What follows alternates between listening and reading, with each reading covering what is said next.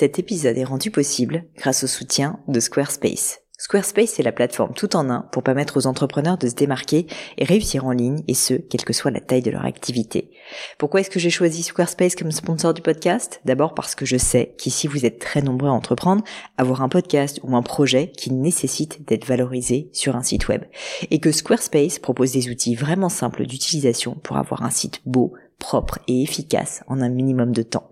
Quelques exemples de fonctionnalités, des templates de sites web personnalisables et adaptatifs pour créer des sites beaux et design en un temps record, l'outil email, le nerf de la guerre pour développer votre activité et communiquer avec vos clients, ou encore leur outil SEO intégré pour émerger sur Google sans être un produit métier. Alors si vous voulez donner à votre business toutes les chances de se développer, je ne peux que vous recommander d'aller sur le site squarespace.com. En plus, Squarespace vous offre moins 10% sur votre première commande de site web ou de domaine avec le code Pauline. N'hésitez pas et rendez-vous sur squarespace.com, code Pauline.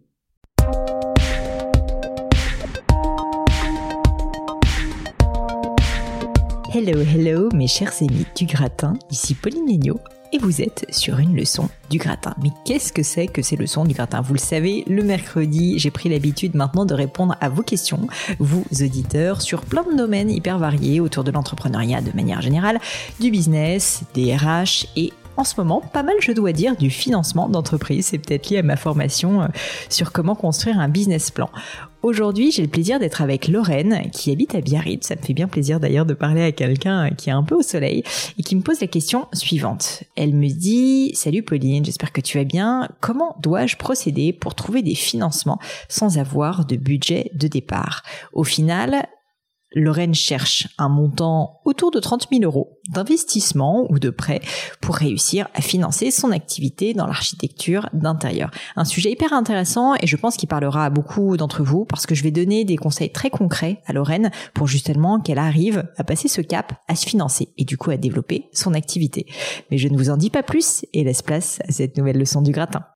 Salut Lorraine Salut Pauline Bienvenue sur le gratin. Je suis ravie de t'accueillir. On peut le dire, en plus c'est le 24 décembre, donc euh, c'est un joyeux Noël que je te souhaite aujourd'hui. Très beau cadeau de Noël en avance. Écoute, euh, j'espère, on va essayer. Dis-moi Lorraine, est-ce que tu peux commencer par te présenter et ensuite euh, me dire quel est, quel est ce qui t'amène sur cette leçon du gratin? Oui, alors moi, euh, je suis euh, une jeune entrepreneuse, j'ai 32 ans et euh, j'ai créé mon auto-entreprise bah, il y a des années maintenant, avant en architecture d'intérieur.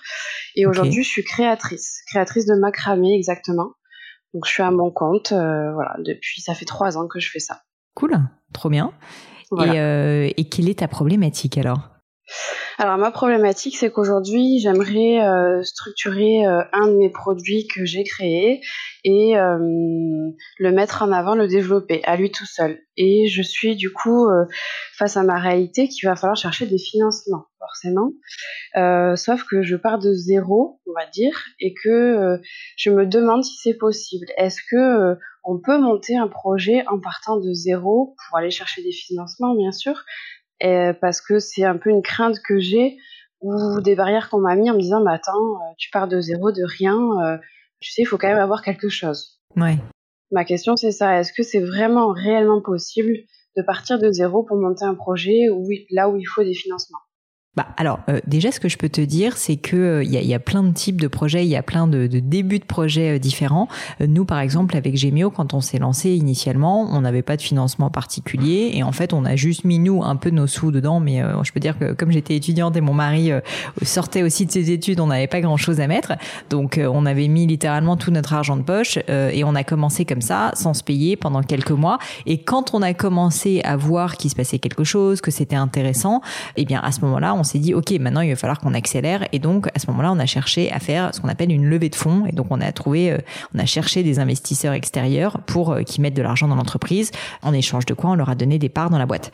Donc ça, c'est un premier cas de figure. Il y a d'autres cas de figure dans lesquels tu n'es pas obligé tout de suite de te financer parce que, en fait, tu arrives à générer suffisamment de chiffre d'affaires pour ne pas avoir besoin, tu vois, d'un investissement de départ.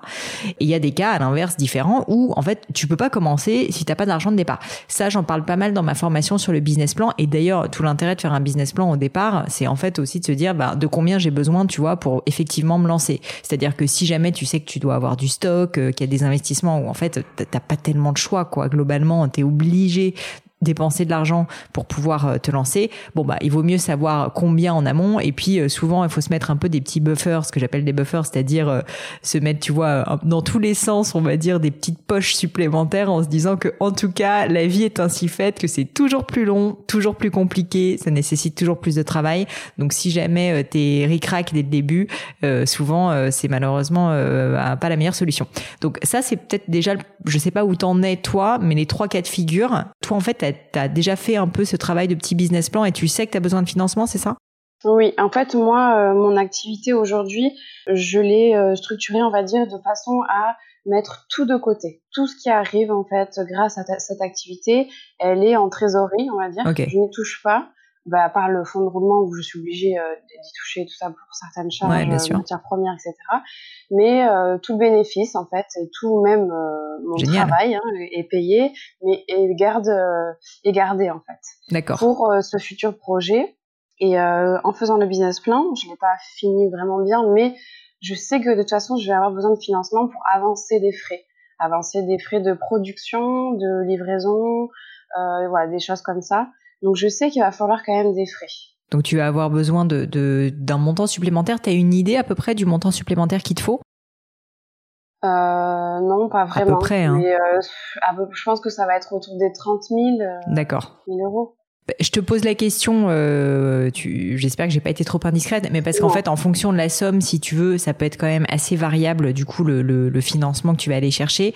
Là, 30 000 euros, c'est à la fois une grosse somme, clairement, parce que ça se trouve pas, tu vois, sous le, bah sous un pas de porte, mais en même temps, euh, en même temps, c'est pas non plus 200 000 euros ou 1 million d'euros. Donc, je veux dire, ça, ça veut dire que t'es pas forcé de passer non plus par euh, certains chemins de financement euh, qui sont euh, ceux pour les très gros montants financiers. Donc 30 000 euros, la bonne nouvelle, c'est que euh, il y a plusieurs choses que tu peux essayer de faire. Premièrement, tu peux te coordonner euh, et contacter euh, ton département. Je sais pas où, où tu es physiquement, Lorraine, mais il y a, figure, t'es où? Dans le 64. À Biarritz. Dans le 64, ah bah génial. Alors là, top, parce que je connais pas en l'occurrence la chambre de commerce et d'industrie de Biarritz, mais ce que je peux te dire, c'est que euh, franchement, l'État, notamment au niveau départemental, aide énormément les jeunes entrepreneurs à se lancer, notamment à les aider à faire un business plan, et peuvent faire aussi ce qu'on appelle des prêts d'honneur. Donc ce que ça veut dire, c'est qu'ils vont t'avancer de l'argent sans intérêt euh, que à un moment donné tu vois tu dois tu dois rembourser. Mais en fait qui te permet au début euh, de te lancer parce que justement ça te donne le, le, le moyen tu vois de financer euh, ton début d'activité. Et ça il faut que tu te renseignes. Je te garantis pas du tout que tu vas y arriver. Mais sincèrement il y a quand même de fortes chances que tu y arrives. Si jamais justement tu as un business plan qui est assez bien rodé et que tu as euh, aussi un passif là comme tu l'as montré c'est-à-dire que tu as un historique intéressant dont tu peux parler franchement n'hésite pas et c'est un conseil que je peux donner à tout le monde pour pour ce type de montant une CCI donc la chambre de commerce et industrie peut complètement faire des prêts d'honneur. Et je te demandais où t'habitais parce que sincèrement, il y a quand même une réalité, c'est que être à Paris, c'est plus difficile parce qu'il y a beaucoup de concurrence. Il y a moins de concurrence, franchement, quand on est euh, bah, typiquement à Biarritz, en région. Et donc, franchement, je pense que c'est plutôt un atout parce que du coup, euh, si ça se trouve, tu vas pouvoir euh, récolter ces 30 000 euros. Alors, je dis pas facilement, hein, parce qu'il faut remplir des dossiers, etc. Mais, mais franchement, on est, on a une chance en France, c'est qu'il y a quand même pas mal d'aides d'État pour le démarrage. Donc ça, c'est le premier conseil que je peux te donner, assez concret, c'est déjà de trouver en fait le, contact de la CCI de Biarritz et puis du coup euh, les contacter et leur expliquer ton projet et voir si tu peux caler un rendez-vous avec eux pour euh, justement euh, leur pitcher, tu vois, ton projet pour réussir à, avoir ce prêt d'honneur. Ensuite, le, deuxième type de, de financement possible quand on cherche ce genre de somme, c'est-à-dire on va dire entre tu vois, 5 000, 10 000 et mettons 50, 60, 70 000 euros. Donc des sommes importantes, mais en dessous de 100 000 euros. Euh, je pense qu'un moyen intéressant de, travailler, c'est de faire un, appel euh, à ce qu'on appelle du love money. Le love money, c'est quoi? C'est des personnes de ton entourage plus ou moins éloigné, c'est-à-dire que c'est pas forcément ton père, ta mère, euh, tes frères et tes sœurs, tu vois. Ça peut être quand même euh, des coussins des gens qui me suivent, des gens qui te suivent, ta communauté, ça. peut être euh, ça peut être des fournisseurs, ça peut être sincèrement des personnes globalement qui ont un intérêt pour ton entreprise et pour ton projet, qui te connaissent, qui te font quand même confiance parce que justement ils te connaissent et ces personnes-là, tu peux leur proposer de faire une petite levée de fonds. Donc ça s'appelle love money parce que du coup c'est c'est de l'argent qui vient de personnes qui t'apprécient et donc qui investissent plus sur toi si tu veux et sur ton projet que sur euh, tu vois des perspectives de parce que souvent quand on fait des levées de fonds avec des fonds d'investissement bah eux ils s'en foutent un peu de savoir s'ils aiment ou pas la personne tu vois. Enfin clairement ils sont plus là pour euh, eux aussi que ça que ça leur rapporte. Là sincèrement c'est pas tellement le débat. Je pense que c'est surtout des gens qui sont là pour t'aider parce qu'ils croient au projet qu'ils ont envie de te donner un coup de pouce et puis ils se disent et au passage si jamais un jour ça me rapporte tu vois pourquoi pas. Et donc il faudrait que tu fasses un peu je pense un petit listing des personnes de ton entourage qui pourraient euh, potentiellement euh, t'aider. L'avantage, c'est que si tu cherches 30 000 euros, en fait, mettons si tu arrives à trouver, euh, je sais pas, 5 ou 10 personnes, en fait, si tu fais le calcul, 10 personnes pour 30 000 euros, bah, en fait, tu vois, finalement, ça fait pas des sommes colossales. Ça veut dire que tu vas avoir 3 000 euros, finalement, euh, 3 000 euros par personne. Et donc ça, c'est quand même assez intéressant parce que 3 000 euros, ça se trouve. C'est beaucoup plus facile à trouver que de trouver 30 000. Et donc, du, coup, c'est ça qui est intéressant. Pardon, je te coupe, mais euh, ça me fait penser à qu'est-ce qui est du coup la différence? Ça me fait penser à, euh, au crowdfunding. Est-ce que c'est un peu pareil ou il y a une différence? C'est assez proche. Euh, le crowdfunding, ça n'est finalement, si tu veux, qu'un moyen de faire du love money, mais à plus grande échelle, euh, et souvent sur des plus petits, euh, ce qu'on appelle des tickets dans le jardin. Euh, le ticket, c'est combien chaque personne, mettons moi, je veux investir dans ta boîte. Bah moi, mon ticket, ça peut être, je sais pas, 10 000 euros ou 5 000 euros. Donc c'est la somme que je vais mettre. En crowdfunding, souvent, le ticket est plus petit parce que c'est 20 euros, c'est 30 euros. C'est des personnes qui te connaissent moins, c'est plus ta communauté. C'est pas des investisseurs vraiment à proprement parler, tu vois. C'est plus, on va dire, des clients. Et en général, la différence entre le crowdfunding et euh, ce, love money dont je parle, c'est que le crowdfunding, c'est pas toujours le cas, mais souvent, ils investissent pas dans ton entreprise. Ils te donnent de l'argent tu vois, euh, c'est un financement participatif. Ils te donnent de l'argent contre un produit ou un service qu'ils vont récupérer plus tard, donc ils te permettent de le financer dans un premier temps, mais eux, si tu veux, ils vont pas avoir des parts dans ton entreprise. Le love money, du coup, c'est un peu différent. Ça veut dire que concrètement, bon, il y a plusieurs manières de faire. Si tu es très proche d'eux, tu peux ne pas leur donner des parts et ça peut être un prêt d'honneur aussi, si tu veux, avec des proches à toi. Mais globalement, en général, ce que tu fais, c'est que tu peux donner, je sais pas, 10 ou 15% de ton entreprise au total à toutes ces personnes qui ont contribué à te financer, à t'aider au démarrage. Et donc, ben, il faut faire un petit calcul, mais c'est pas très compliqué euh, à faire. Tu dis, euh, bah moi, j'accepte, j'ai besoin de 30 000 euros et euh, en échange de, je sais pas, chacun qui donne 5 000 ou 10 000, ça vaut X des parts de mon entreprise. Donc, il faut pas que tu donnes toute ta boîte parce que sinon, elle t'appartient pas. mais tu peux donner, tu peux donner, tu vois, 10% au total ou un truc comme ça tu pourras aussi les racheter plus tard, hein, sincèrement. Et puis d'autre part, euh, une autre manière de fonctionner, c'est aussi de te dire, ben finalement, c'est des personnes avec lesquelles j'ai tellement bonne relation, avec lesquelles je m'entends tellement bien, qu'en fait, eux, ils veulent même pas de part dans ton entreprise. Peut-être qu'ils vont juste accepter de te faire à leur tour des prêts, tu vois, en, compte courant pour euh, pour que tu arrives à te lancer, mais pas que chacun te donne 30 000 euros parce que là, c'est une grosse somme, mais que si chacun donne 5 000 par exemple ou 3 000, bah franchement, c'est beaucoup plus accessible pour eux. Et donc ça, c'est intéressant parce que ça peut te permettre de te financer sincèrement de manière assez rapide parce que finalement si c'est des gens dans ton entourage, ça ira beaucoup plus vite et c'est ça aussi la différence par rapport au crowdfunding, c'est que le crowdfunding mine de rien, ça se prépare. Euh, je pense que tu connais la success story incroyable de Justine Hutto de Respire qui a fait du crowdfunding. Mais Justine, elle l'a bossé comme un chien, son truc. Pendant un an, elle a bossé son crowdfunding. Ça faisait plusieurs années qu'elle était, euh, entre guillemets, influenceuse. Et donc, si tu veux, oui, tout le monde dit, ah, c'est incroyable, on a l'impression que ça se fait en un claquement de doigts, mais je t'arrête tout de suite. C'est pas du tout le cas. Et sincèrement, des histoires de crowdfunding, pardon, qui se plantent, bah, elles sont légion. Et en fait, c'est très difficile de réussir à, à financer euh, son activité euh, via du crowdfunding. Donc, tu peux y arriver si tu as une grosse communauté, mais je te conseillerais plutôt la voie de la facilité qui est d'utiliser ton réseau, tout simplement. Et quand je dis le réseau, une fois de plus, j'insiste sur le fait que c'est pas forcément le réseau euh, direct, tu vois. souvent les gens se disent le réseau direct, c'est mes potes, mes parents, mes cousins, euh, point barre. C'est pas ça le réseau. Le réseau, en fait, c'est ton réseau élargi. Et donc, ce que ça veut dire, c'est même si tu as croisé quelqu'un une fois ou deux fois, lequel tu as eu un bon feeling, qui est par exemple entrepreneur, ça, ça peut être ton réseau. Ça peut être aussi des personnes qui te, de ton réseau direct, qui te mettent en relation avec des gens de qualité euh, entrepreneuriale, tu vois, ou investisseurs. Donc, par exemple, je sais pas, ton beau-frère, je dis n'importe quoi, hein, euh, ton beau-frère qui, lui, euh, dans, tu, tu, tu peux demander à ton réseau direct, qui est-ce que vous connaissez qui pourrait être susceptible d'être intéressé? Ils vont te dire, ah ben moi, j'ai déjà rencontré telle et telle personne qui sont très intéressantes. Et ben si tu veux par effet ricochet, tu pourras avoir accès via des introductions à des personnes qui sont euh, en fait euh, à ta portée, sincèrement, alors que alors que tu les connais pas directement et qui peuvent peut-être être des personnes très intéressantes pour ton business. Je te dis ça parce que nous avec Gemio, euh, avec mon mari, c'est ce qu'on a fait initialement initialement. Nous, on a réussi à lever nos premières, nos premiers fonds. Donc, en l'occurrence, c'était quelque chose comme, je crois, alors je vais pas te dire de bêtises, j'ai un peu oublié les sommes, c'était il y a 10 ans quand même quand j'y pense, mais c'était autour de 250 000 euros, je crois, ou un truc comme ça, 200, 300 000 euros. Et en fait, ça, on l'a fait avec des personnes un peu qu'on connaissait en direct, mais majoritairement qui nous ont été présentées par notre propre réseau. Parce qu'on a dit à notre réseau, bah, qui connaissez-vous qui serait susceptible d'être intéressé par cette levée de fonds? Et eux nous ont tout de suite mis en relation avec telle ou telle personne. Et en fait, ça a fait un effet boule de neige parce que telle autre personne qui nous avait été présentée lui-même avait des contacts d'investisseurs, etc., etc. Et donc, si tu veux, c'est pour ça que je veux t'ouvrir un peu les chakras là-dessus. C'est que euh, souvent, on se plante un peu quand on se dit love money. On se dit love money, c'est uniquement, euh, tu vois, une fois de plus, hein, ma famille très proche ta famille très proche, elle a peut-être pas euh, les moyens de se payer ça, elle a peut-être pas l'envie. Enfin, faut pas non plus mettre tous les œufs dans le même panier, tu vois. Donc je sais pas si toi aussi, il faut que tu réfléchisses, tu as envie de leur faire prendre ce risque. À l'inverse, des personnes qui sont un peu plus éloignés, mais qui sont aussi peut-être un peu plus euh, pas concernés par l'entrepreneuriat, mais qui s'y connaissent un petit peu plus en investissement. Pour eux, sincèrement, 5000 euros, si ça se trouve, c'est rien, c'est juste euh, un coup de main, un coup de pouce parce qu'ils vont t'apprécier quand tu vas les démarcher, et ça peut être un très très bon moyen de commencer et de récolter euh, ces 30 000 euros. Donc tout ça pour te dire qu'il y a aussi l'option effectivement du crowdfunding que tu as évoqué, mais moi, je, je, je, suis assez franche avec avec l'audience du gratin sur le fait que c'est loin d'être la panacée parce que c'est très difficile. C'est très difficile le crowdfunding. ça demande beaucoup, beaucoup de travail.